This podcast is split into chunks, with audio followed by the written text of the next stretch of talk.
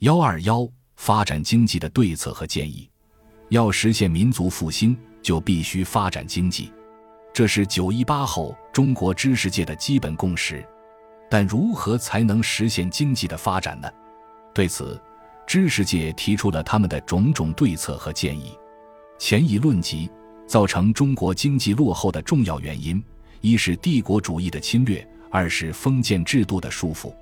邓飞黄在。中国经济的衰落程度及其前途一文中就明确指出，民族资本发展的最大障碍就是帝国主义，其次是国内封建势力、军阀官僚政治以及宗法社会制度等等，都是民族资本的莫大障碍物。因此，要实现经济的发展，首先就必须打倒帝国主义，消灭封建残余。杨信之指出。既然帝国主义和封建残余是造成中国经济落后的重要原因，那么我们要实现经济的发展，当然是需先消灭障碍中国前进的反动雷堡，即对外发动民族革命战争，废除不平等条约，摆脱一切经济上与政治之桎梏，推翻国际帝国主义者的统治，同时对内发动广大的民主斗争，扫荡军阀政治，肃清残余的封建势力。陈斌认为，帝国主义和帝国主义在华的侵略工具，及二十余年来祸国殃民的军阀和为帝国主义经济侵略的代理人，是阻挠中国的经济发展、实现现代化的两种障碍。所以，中国要发展经济、实现现代化，那它的先决条件也就不得不是幺二幺发展经济的对策和建议。要实现民族复兴，就必须发展经济。这是九一八后中国知识界的基本共识，但如何才能实现经济的发展呢？对此，知识界提出了他们的种种对策和建议。前一论及造成中国经济落后的重要原因，一是帝国主义的侵略，二是封建制度的束缚。邓飞黄在中国经济的衰落程度及其前途一文中就明确指出，民族资本发展的最大障碍。就是帝国主义，其次是国内封建势力、军阀官僚政治以及宗法社会制度等等，都是民族资本的莫大障碍物。因此，要实现经济的发展，首先就必须打倒帝国主义，消灭封建残余。杨信之指出，既然帝国主义和封建残余是造成中国经济落后的重要原因，那么我们要实现经济的发展。当然是需先消灭障碍中国前进的反动雷堡，即对外发动民族革命战争，废除不平等条约，摆脱一切经济上与政治之桎梏，推翻国际帝国主义者的统治，同时对内发动广大的民主斗争，扫荡军阀政治，肃清残余的封建势力。陈斌认为，帝国主义和帝国主义在华的侵略工具。及二十余年来祸国殃民的军阀和为帝国主义经济侵略的代理人，是阻挠中国的经济发展、实现现代化的两种障碍。所以，中国要发展经济、实现现代化，那它的先决条件也就不得不是幺二幺发展经济的对策和建议。要实现民族复兴，就必须发展经济，这是九一八后中国知识界的基本共识。但如何才能实现经济的发展呢？对此，知识界提出了他们的种种对策和建议。前一论及造成中国经济落后的重要原因，一是帝国主义的侵略，二是封建制度的束缚。邓飞黄在中国经济的衰落程度及其前途一文中就明确指出，民族资本发展的最大障碍就是帝国主义，其次是国内封建势力。军阀官僚政治以及宗法社会制度等等，都是民族资本的莫大障碍物。因此，要实现经济的发展，首先就必须打倒帝国主义，消灭封建残余。杨信之指出，既然帝国主义和封建残余是造成中国经济落后的重要原因，那么我们要实现经济的发展，当然是需先消灭障碍中国前进的反动雷堡。即对外发动民族革命战争，废除不平等条约，摆脱一切经济上与政治之桎梏，推翻国际帝国主义者的统治，同时对内发动广大的民主斗争，扫荡军阀政治，肃清残余的封建势力。陈斌认为，帝国主义和帝国主义在华的侵略工具，及二十余年来祸国殃民的军阀和为帝国主义经济侵略的代理人，是阻挠中国的经济发展、实现现代化的两种障碍。所以，中国要发展经济、实现现代化，那它的先决条件也就不得不是幺二幺发展经济的对策和建议。要实现民族复兴，就必须发展经济。这是九一八后中国知识界的基本共识，但如何才能实现经济的发展呢？对此，知识界提出了他们的种种对策和建议。前已论及，造成中国经济落后的重要原因，一是帝国主义的侵略，二是封建制度的束缚。邓飞黄在《中国经济的衰落程度及其前途》一文中就明确指出，民族资本发展的最大障碍。就是帝国主义，其次是国内封建势力、军阀官僚政治以及宗法社会制度等等，都是民族资本的莫大障碍物。因此，要实现经济的发展，首先就必须打倒帝国主义，消灭封建残余。杨信之指出，既然帝国主义和封建残余是造成中国经济落后的重要原因，那么我们要实现经济的发展。当然是需先消灭障碍中国前进的反动雷堡，即对外发动民族革命战争，废除不平等条约，摆脱一切经济上与政治之桎梏，推翻国际帝国主义者的统治，同时对内发动广大的民主斗争，扫荡军阀政治，肃清残余的封建势力。陈斌认为，帝国主义和帝国主义在华的侵略工具。及二十余年来祸国殃民的军阀和为帝国主义经济侵略的代理人，是阻挠中国的经济发展、实现现代化的两种障碍。所以，中国要发展经济、实现现代化，那它的先决条件也就不得不是幺二幺发展经济的对策和建议。要实现民族复兴，就必须发展经济，这是九一八后中国知识界的基本共识。但如何才能实现经济的发展呢？对此，知识界提出了他们的种种对策和建议。前已论及，造成中国经济落后的重要原因，一是帝国主义的侵略，二是封建制度的束缚。邓飞黄在《中国经济的衰落程度及其前途》一文中就明确指出，民族资本发展的最大障碍就是帝国主义，其次是国内封建势力。军阀官僚政治以及宗法社会制度等等，都是民族资本的莫大障碍物。因此，要实现经济的发展，首先就必须打倒帝国主义，消灭封建残余。杨信之指出，既然帝国主义和封建残余是造成中国经济落后的重要原因，那么我们要实现经济的发展，当然是需先消灭障碍中国前进的反动雷堡。即对外发动民族革命战争，废除不平等条约，摆脱一切经济上与政治之桎梏，推翻国际帝国主义者的统治，同时对内发动广大的民主斗争，扫荡军阀政治，肃清残余的封建势力。陈斌认为，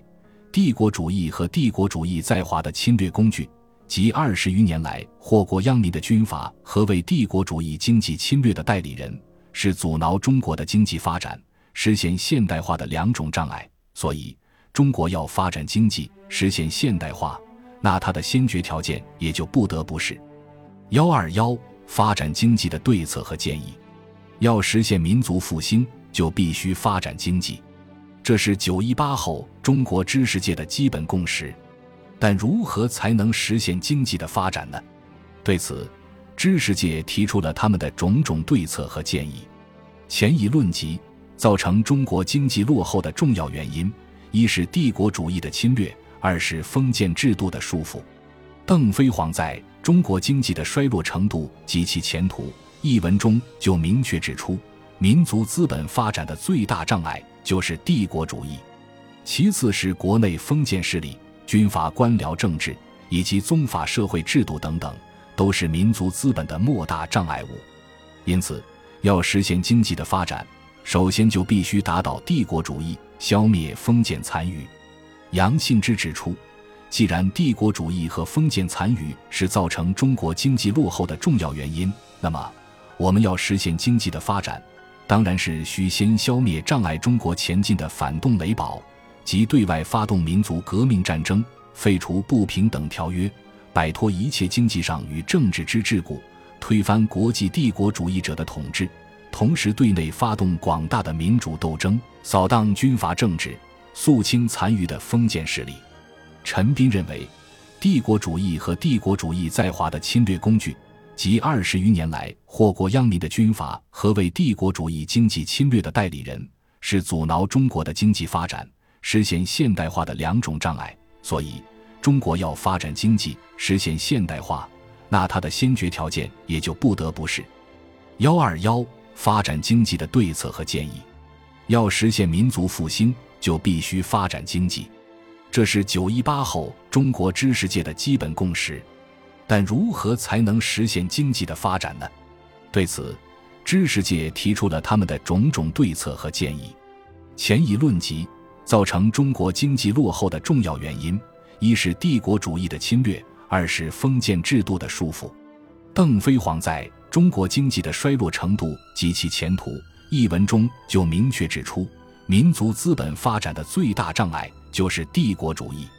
其次是国内封建势力、军阀官僚政治以及宗法社会制度等等，都是民族资本的莫大障碍物。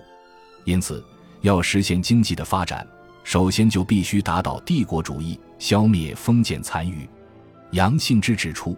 既然帝国主义和封建残余是造成中国经济落后的重要原因，那么我们要实现经济的发展。当然是需先消灭障碍中国前进的反动雷堡，即对外发动民族革命战争，废除不平等条约，摆脱一切经济上与政治之桎梏，推翻国际帝国主义者的统治，同时对内发动广大的民主斗争，扫荡军阀政治，肃清残余的封建势力。陈斌认为，帝国主义和帝国主义在华的侵略工具。及二十余年来祸国殃民的军阀和为帝国主义经济侵略的代理人，是阻挠中国的经济发展、实现现代化的两种障碍。所以，中国要发展经济、实现现代化，那它的先决条件也就不得不是幺二幺发展经济的对策和建议。要实现民族复兴，就必须发展经济，这是九一八后中国知识界的基本共识。但如何才能实现经济的发展呢？对此，知识界提出了他们的种种对策和建议。前一论及造成中国经济落后的重要原因：一是帝国主义的侵略，二是封建制度的束缚。邓飞黄在《中国经济的衰落程度及其前途》一文中就明确指出，民族资本发展的最大障碍就是帝国主义，其次是国内封建势力。军阀官僚政治以及宗法社会制度等等，都是民族资本的莫大障碍物。因此，要实现经济的发展，首先就必须打倒帝国主义，消灭封建残余。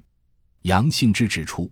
既然帝国主义和封建残余是造成中国经济落后的重要原因，那么我们要实现经济的发展，当然是需先消灭障碍中国前进的反动雷堡。即对外发动民族革命战争，废除不平等条约，摆脱一切经济上与政治之桎梏，推翻国际帝国主义者的统治，同时对内发动广大的民主斗争，扫荡军阀政治，肃清残余的封建势力。陈斌认为，帝国主义和帝国主义在华的侵略工具，及二十余年来祸国殃民的军阀和为帝国主义经济侵略的代理人，是阻挠中国的经济发展。实现现代化的两种障碍，所以中国要发展经济、实现现代化，那它的先决条件也就不得不是幺二幺发展经济的对策和建议。要实现民族复兴，就必须发展经济，这是九一八后中国知识界的基本共识。但如何才能实现经济的发展呢？对此，知识界提出了他们的种种对策和建议。前一论及。造成中国经济落后的重要原因：一是帝国主义的侵略，二是封建制度的束缚。邓飞黄在《中国经济的衰落程度及其前途》一文中就明确指出，民族资本发展的最大障碍就是帝国主义，其次是国内封建势力、军阀官僚政治以及宗法社会制度等等，都是民族资本的莫大障碍物。因此，要实现经济的发展，首先就必须打倒帝国主义，消灭封建残余。杨信之指出，既然帝国主义和封建残余是造成中国经济落后的重要原因，那么我们要实现经济的发展，当然是需先消灭障碍中国前进的反动雷堡。即对外发动民族革命战争，废除不平等条约，摆脱一切经济上与政治之桎梏，推翻国际帝国主义者的统治，同时对内发动广大的民主斗争，扫荡军阀政治，肃清残余的封建势力。陈斌认为，帝国主义和帝国主义在华的侵略工具，及二十余年来祸国殃民的军阀和为帝国主义经济侵略的代理人，是阻挠中国的经济发展。实现现代化的两种障碍，所以中国要发展经济、实现现代化，那它的先决条件也就不得不是幺二幺发展经济的对策和建议。要实现民族复兴，就必须发展经济，这是九一八后中国知识界的基本共识。但如何才能实现经济的发展呢？对此，知识界提出了他们的种种对策和建议。前已论及。造成中国经济落后的重要原因，一是帝国主义的侵略，二是封建制度的束缚。邓飞黄在《中国经济的衰落程度及其前途》一文中就明确指出，民族资本发展的最大障碍就是帝国主义，其次是国内封建势力、军阀官僚政治以及宗法社会制度等等，都是民族资本的莫大障碍物。因此，要实现经济的发展。首先就必须打倒帝国主义，消灭封建残余。杨信之指出，既然帝国主义和封建残余是造成中国经济落后的重要原因，那么我们要实现经济的发展，当然是需先消灭障碍中国前进的反动雷堡，即对外发动民族革命战争，废除不平等条约，摆脱一切经济上与政治之桎梏，推翻国际帝国主义者的统治。同时，对内发动广大的民主斗争，扫荡军阀政治，肃清残余的封建势力。陈斌认为，帝国主义和帝国主义在华的侵略工具，及二十余年来祸国殃民的军阀和为帝国主义经济侵略的代理人，是阻挠中国的经济发展、实现现代化的两种障碍。所以，中国要发展经济、实现现代化，那它的先决条件也就不得不是。